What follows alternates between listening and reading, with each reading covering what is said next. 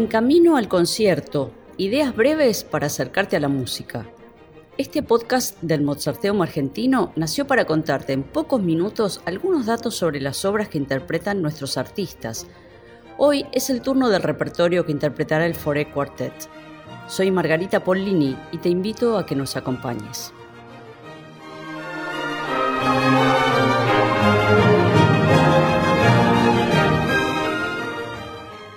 Conocemos a Gustav Mahler casi exclusivamente por sus grandiosas sinfonías y por sus canciones con orquesta. El resto de su producción es tan escaso como desconocido, en parte porque el mismo Mahler destruyó algunas de estas obras de juventud.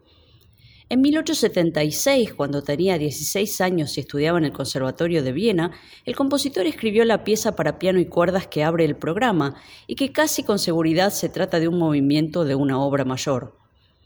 Se sabe que fue estrenada el 10 de julio de ese año y ejecutada algunas otras veces, pero durante casi un siglo quedó en el olvido. Es la única obra de cámara de Mahler que ha sobrevivido y nos muestra un aspecto de su producción tan interesante como poco frecuente. El primer movimiento responde a la forma sonata, aunque con tres temas en lugar de los dos habituales. El primero empieza en el piano, con acompañamiento de tresillos, y es retomado por los instrumentos de cuerda.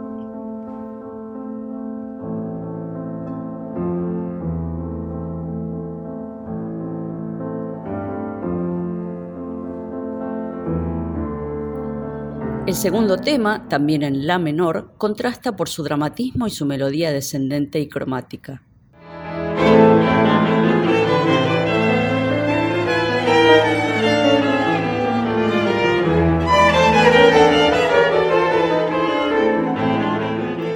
Un tercer tema, en el que el piano desarrolla una textura de arpegios para sostener las líneas de los instrumentos de cuerda, aporta un material nuevo.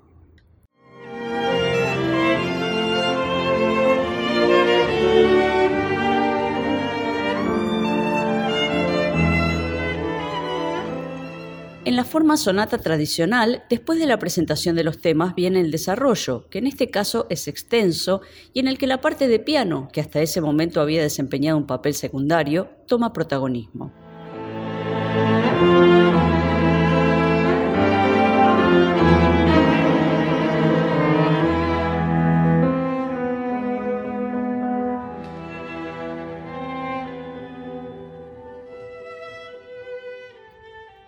Antes del final, Mahler nos sorprende con una cadencia del violín.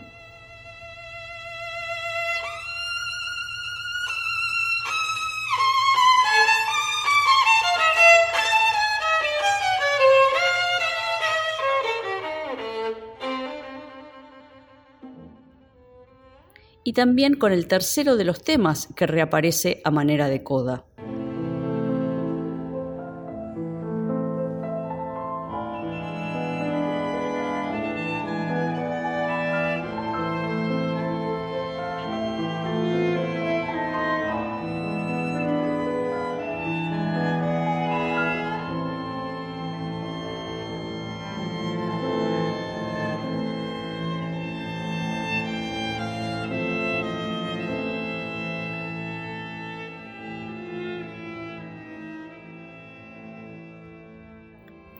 Así termina este movimiento de cuarteto para piano de Mahler que nos muestra un aspecto desconocido del sinfonista al que tanto admiramos.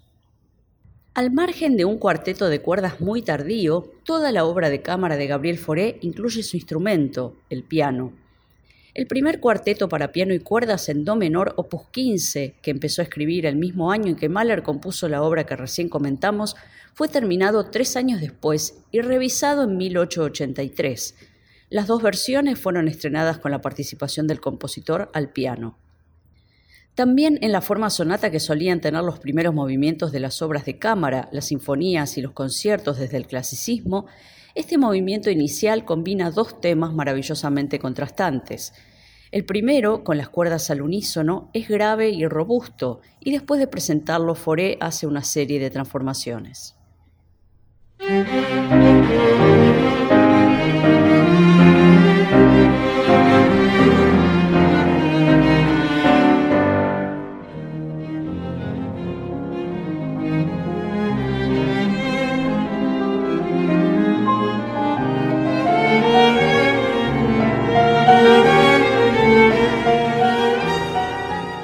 El segundo tema es más lírico y muestra el talento de Foré para el contrapunto, a medida que las entradas de los instrumentos se van sucediendo.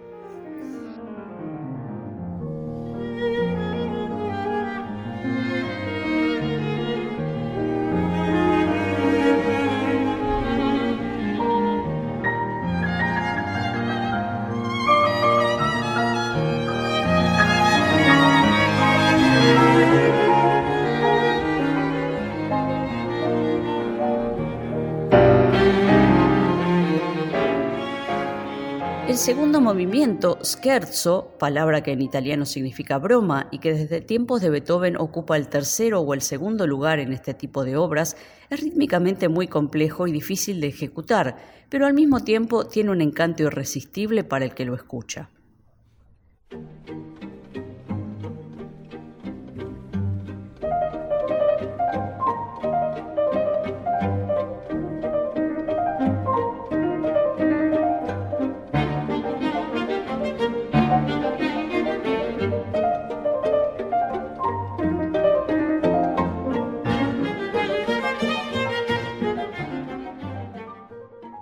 Majestuoso, el tercer movimiento, indicado con el tempo adagio, es conmovedor y combina el clima sombrío en el comienzo con un desarrollo apasionado.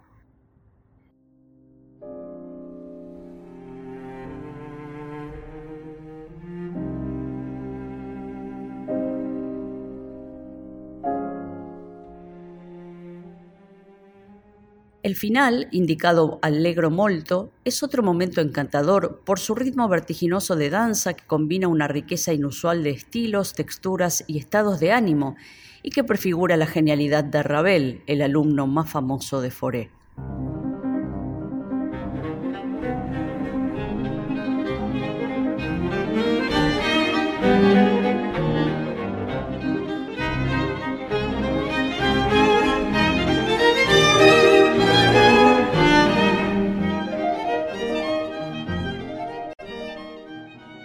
El primer cuarteto para piano y cuerdas de Johannes Brahms, que cierra este programa, fue pensado y escrito entre 1857 y 1861, cuando el compositor nacido en Hamburgo estaba alcanzando su plena madurez.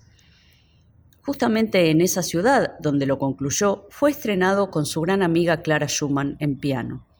Al año siguiente, cuando Brahms se mudó a Viena, hizo su presentación en la Sociedad Musical con esta obra, durante una lectura con los miembros del prestigioso cuarteto Helmesberger, el líder del ensamble saltó de su silla y exclamó, He aquí al heredero de Beethoven. En las octavas del piano, el movimiento inicial se abre con un motivo de cuatro notas, tan simple como compleja es la elaboración que Brahms hace a través de él y sus transformaciones en combinación con otros temas que hacen de este uno de los fragmentos más monumentales de su obra de cámara.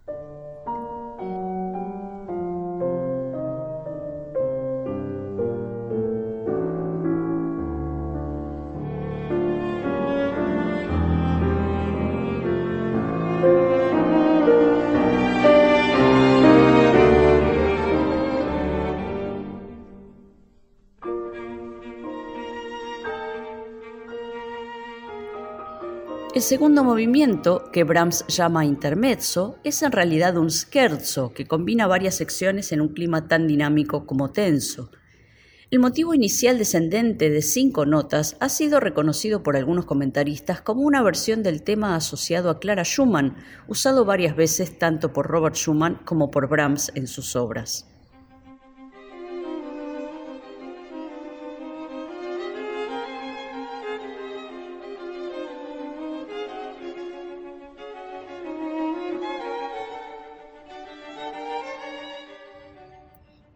En lugar del adagio habitualmente presente en las obras de este género, Brahms propone para el tercer movimiento un andante con moto, en el que una melodía lírica y expresiva se transforma en un impulso enérgico, típico del lenguaje del autor.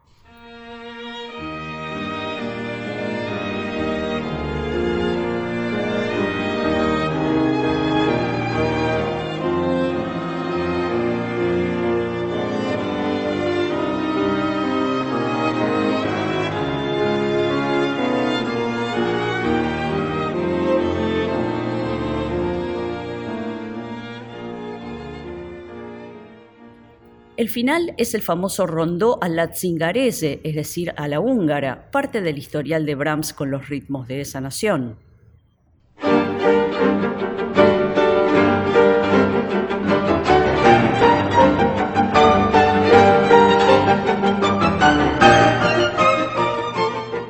Como parte de esta pintura musical, el compositor incluso evoca el címbalo, el instrumento típico de la música húngara,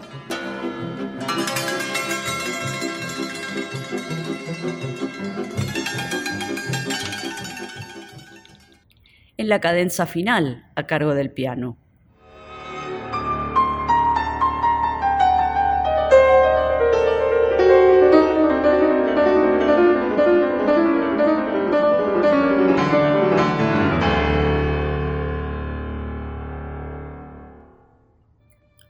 Combinación de su amor por el rigor de la forma, su pensamiento casi sinfónico, el intimismo de su música de cámara y el arrebato de la emoción, la obra es una síntesis perfecta de la personalidad compleja del más clásico entre los románticos.